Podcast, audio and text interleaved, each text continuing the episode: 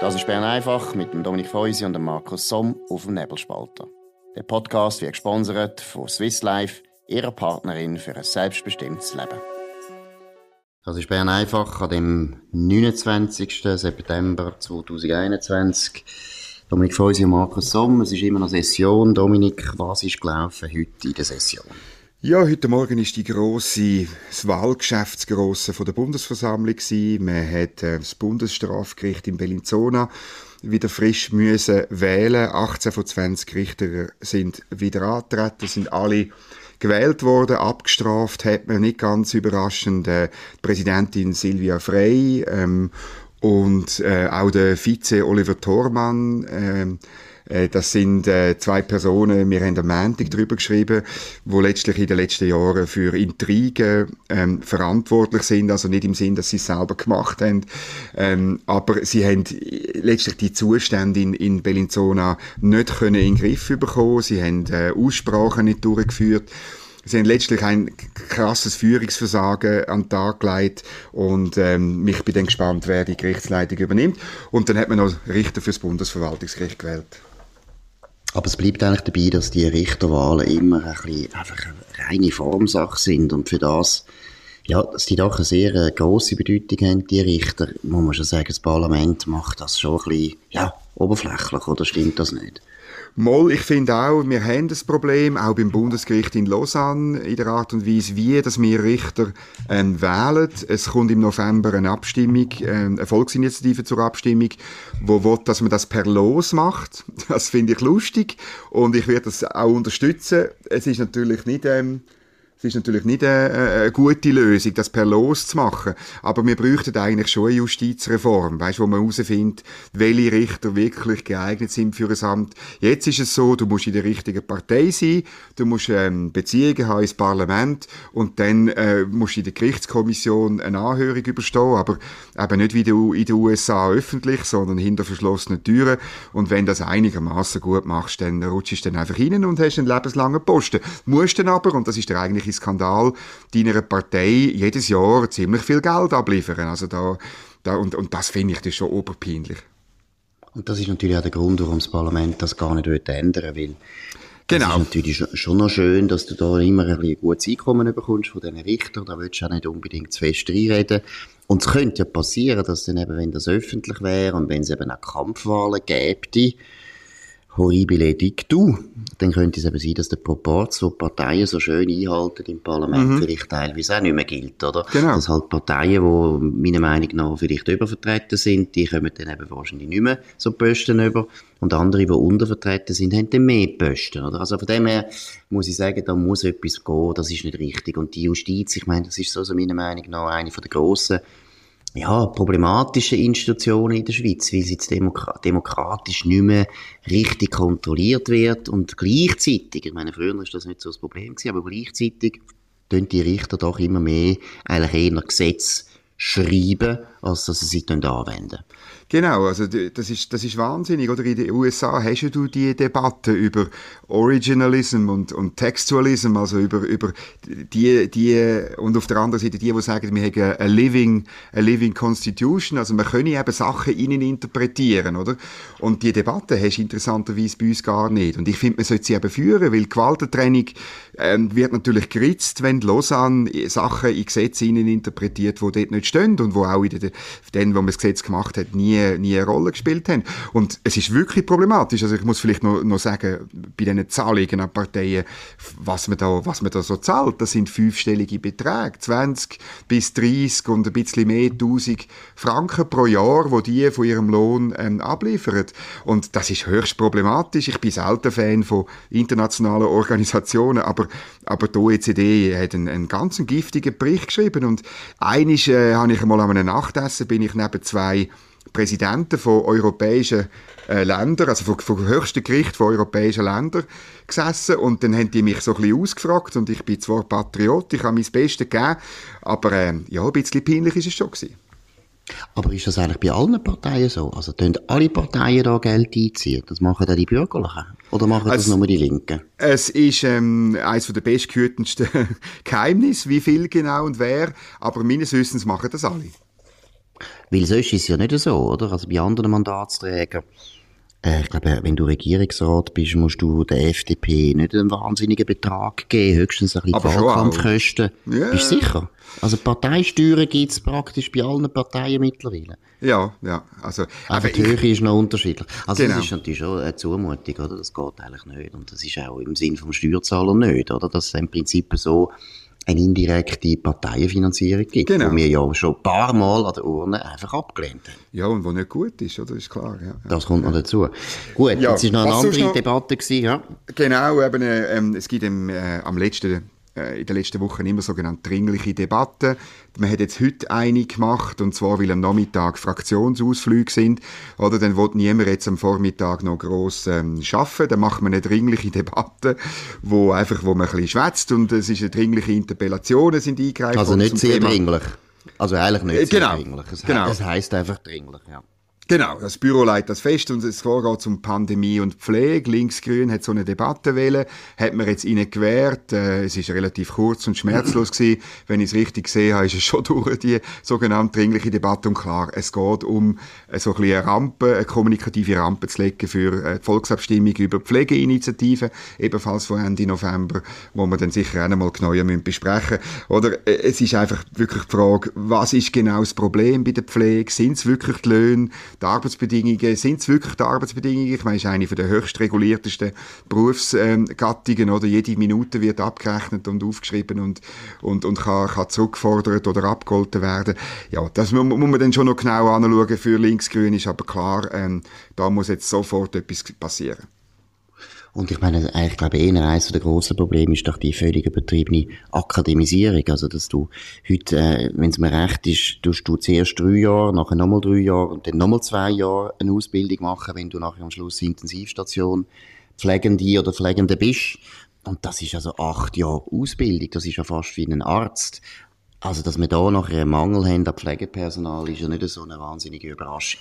Ja, es ist eben lustig. Es gibt ja, man hat eben die Akademisierung gemacht und gleichzeitig hat man aber einen neuen Lehrgang eingeführt.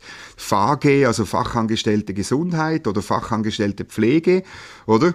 Und jetzt ist die, jetzt, jetzt spielen natürlich alle mit diesen zwei Kategorien. Also die Initiative beschränkt sich eigentlich auf die diplomierten Pfleger, Pflegerinnen und, ähm, ähm, gleichzeitig aber, wenn es dann um die Lohnstatistik geht, kommen dann eben Gewerkschaften und nehmen dann die FAG, die natürlich viel schlechter zahlt sind, oder? Weil sie drei Jahre, drei Jahre, wenn ich es richtig im Kopf habe, ausgebildet sind und die anderen eben akademisch ausgebildet sind, dann nimmt man den Löhne gleich wieder rein, weil dann sieht es natürlich äh, aus, als würden die weniger verdienen, oder?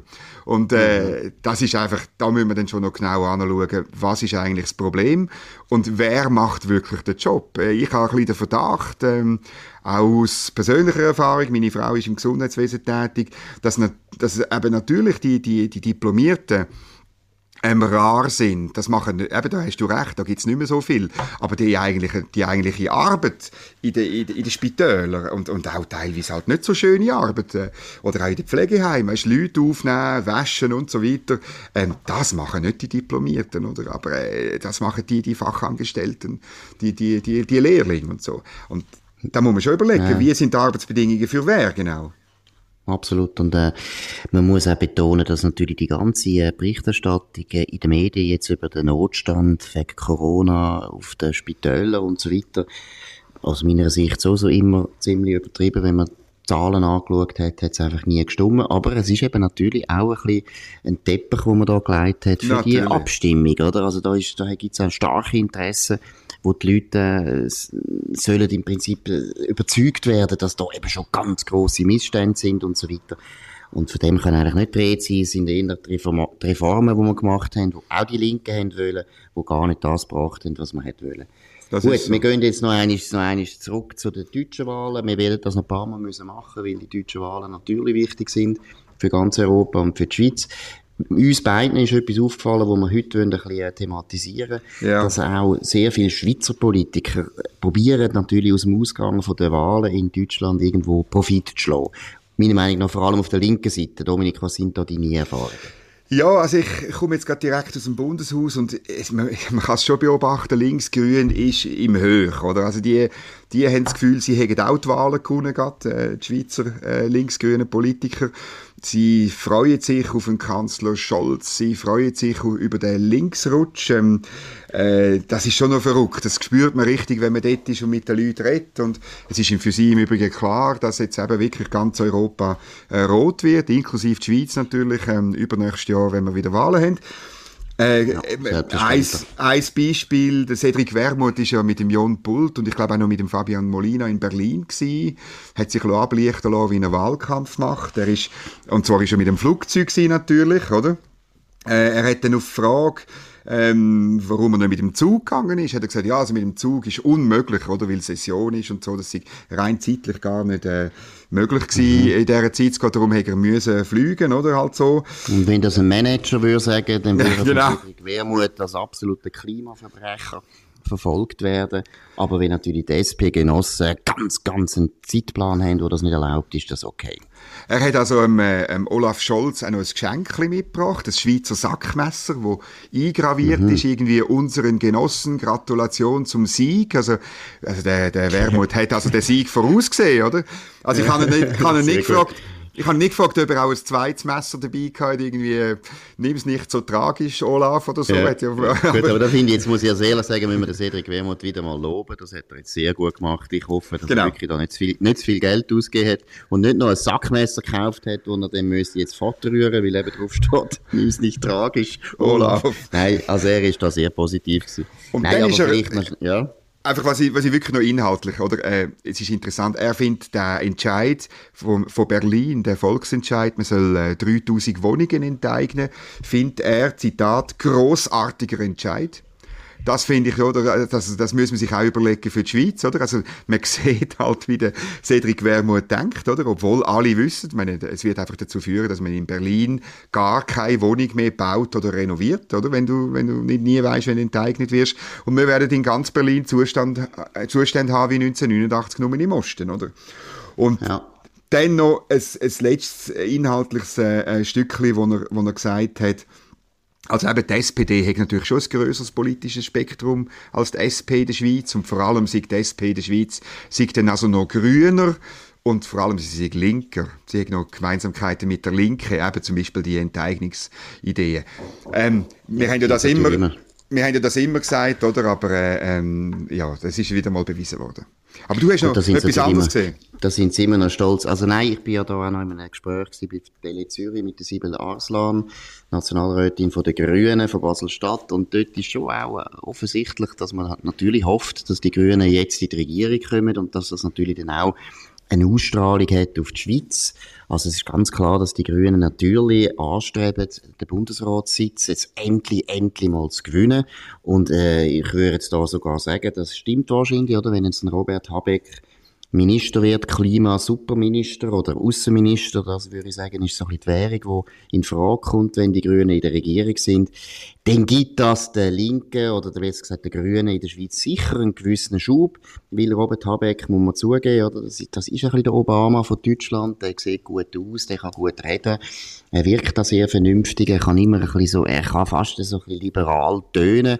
Also meine, Baerbock ist halt die falsche Kandidatin gewesen, die Grünen hätten sicher mehr können machen daraus, wenn der Habeck war. Aber ich sage einfach, es ist offensichtlich, dass auch die Grünen in der Schweiz sich einen Schub versprechen. Jetzt kommt das ein darauf an, wie erfolgreich die Regierung denn ist in Deutschland, weil ich glaube, der Cedric Wermuth liegt natürlich meiner Meinung nach vollkommen falsch. Die SPD hat nicht unbedingt gewonnen, sondern der Olaf Scholz hat gewonnen. Und der Olaf Scholz, das zeigen die Zahlen, zum Beispiel äh, der Gabor Steingart hat das aufgearbeitet, 36 Prozent von den Leuten, die SPD gewählt haben, haben gesagt, ich habe nur SPD gewählt wegen dem Kandidat. Bei allen anderen Parteien ist irgendwie 10%, 11% und so weiter. Ja, ja. Da siehst wie schlecht die Kandidaten sind von den Grünen oder von der CDU. Und der Olaf Scholz, das muss man jetzt einfach zugeben, da ist auch der Sackmesser, hat recht, oder? Also es ist der Olaf Scholz wo der Sieg eingefahren hat, aber der Olaf Scholz ist eher vom rechten Flügel. Und jetzt ist ein bisschen die Frage, oder? Kann er sich überhaupt durchsetzen in der Regierung? Mit einer Partei, die doch sehr links geworden ist. Ich will nicht sagen, dass die weniger links sind als die SP. Das ist meiner Meinung nach, stimmt nicht. Also wenn man die Führung anschaut von der SPD, die sind nicht, äh, die sind nicht rechter als der Cedric Wermuth. Das ist ein falscher Eindruck. Nur der Scholz. Aber absolut, der Scholz ist der, der, der wirklich genau. rechter ist. Und wenn er sich kann durchsetzen kann, dann gibt das nicht so eine linke Regierung, wie sich das der Wehrmut erhofft. Und wenn er sich nicht kann durchsetzen kann, dann wird die Regierung keinen Erfolg haben. Also von dem her muss ich sagen, der Cedric Wehrmut, glaube ich, glaubt da irgendwie an Chimären, die es nicht gibt. Ich glaube, bleibt dabei, die SP Schweiz hat eigentlich ein Formproblem. Wenn jemand profitiert von Deutschland, würde ich schon sagen, sind es eher die Schweizer Grünen oder die Grünliberalen. Ja, das glaube ich auch. Also ein bisschen kommt es einem vor, weißt wie, wie, ähm, wie eigentlich wie in den USA, oder? Also der Olaf Scholz ist ein bisschen der Joe Biden von, von, von Deutschland, oder? Also er hat... Äh, ein bisschen besser Zweig. Ein, ein bisschen, bisschen jünger. genau. Ja, ein bisschen jünger also, und ein bisschen besser noch nicht den Namen von seiner Frau, genau. Ja. Und, und, er, und er muss nicht am 8 ins Bett, glaube wenn ich es wenn ja, genau. richtig interpretiere.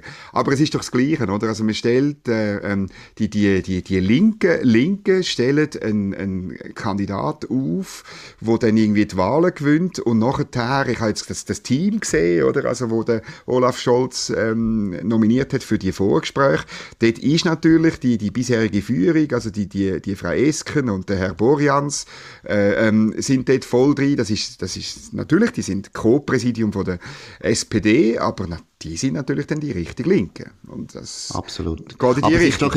Ja, aber es ist doch ein interessantes Phänomen. Ich meine, gehen wir zu, mehr Bürgerliche tun da mal auch zuschauen, wenn eben der Brexit oder der Johnson sich durchsetzt oder, oder ein Republikaner okay. in Amerika. Fair tut enough. uns das auch freuen, tut uns das auch freuen. Und wir wollen natürlich auch Lehren ziehen aus dem. Aber ich glaube, die Verbindung von der Schweizer Linken zu Deutschland oder zu der deutschen Linken ist natürlich schon eine lange Tradition, muss man auch sagen, oder? Es sind ja, ja. sehr viele, äh, deutsche Sozialisten nach dem Verbot von der Sozialisten im, im Kaiserreich, also das 19. Jahrhundert, sind ganz viel nach Zürich gekommen, unter anderem der August Bebel, der nachher der wichtige Parteiführer war, oder äh, der Helmut Hubacher hat mir einmal erzählt, also die SP Schweiz unter Helmut Hubacher hat ja noch wirklich richtig enge Kontakt zu der SPD.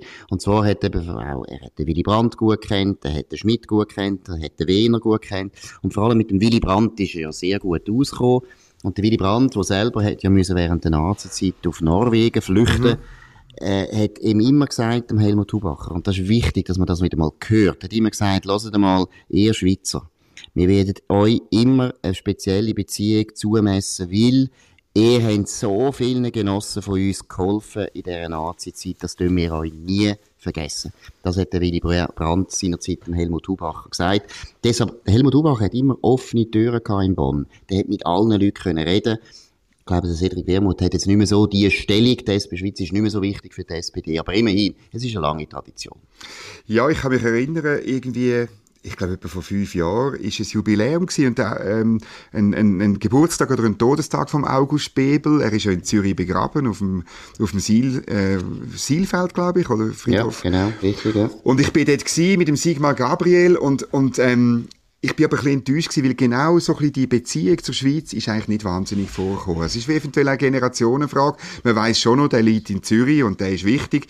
Aber warum der genau in Zürich liegt, bin ich nicht sicher, ob das noch eine Rolle spielt. Wir hoffen es Nein, aber natürlich. Nein, das ist eindeutig und das hat auch der Helmut Hubacher bestätigt. Oder die, Tra die Tradition ist gehangen an dieser Generation, die der Zweite Weltkrieg noch erlebt hat, bei der SPD. Und die Leute sind uns richtig dankbar gewesen, auch der Linken.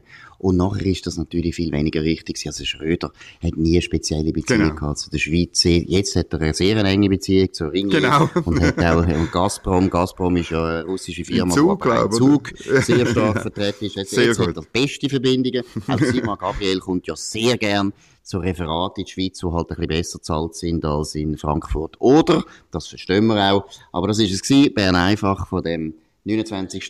September 2021. Dominik Freusi und Markus Somm. Danke vielmals für die Aufmerksamkeit. Wir hören uns wieder morgen zur gleichen Zeit auf dem gleichen Kanal. Abonniert uns nebelspalter.ch. Danke und auf Wiederhören. Das war Bern einfach mit dem Dominik Feusi und dem Markus Somm auf dem Nebelspalter. Der Podcast wird gesponsert von Swiss Life, ihrer Partnerin für ein selbstbestimmtes Leben. Den Podcast könnt ihr auf nebelspalter.ch abladen und auf allen gängigen Plattformen wie Spotify oder Apple Podcast und so weiter.